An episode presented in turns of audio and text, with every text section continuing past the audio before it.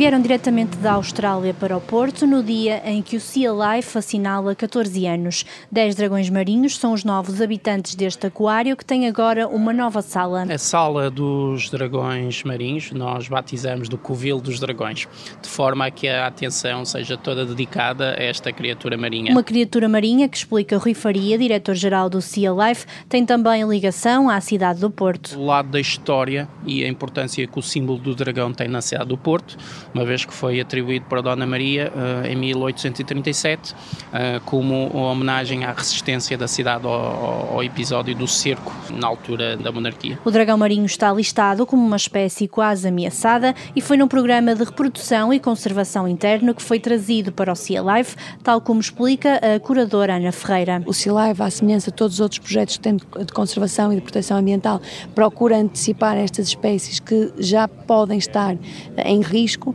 de forma a tentar fazer reprodução em cativeiro para que não seja necessário não só ir buscar ao habitat natural estas espécies, como também, em alguns casos, para permitir o repovoamento de zonas de população natural onde elas já estão em declínio. No mesmo dia em que inaugura o Covil dos Dragões, o Sea Life completa 14 anos. Tem sido uma experiência fantástica. Uh, tivemos alguns imprevistos devido aos fatores económicos, uh, inclusive depois deste passado recente do impacto do Covid.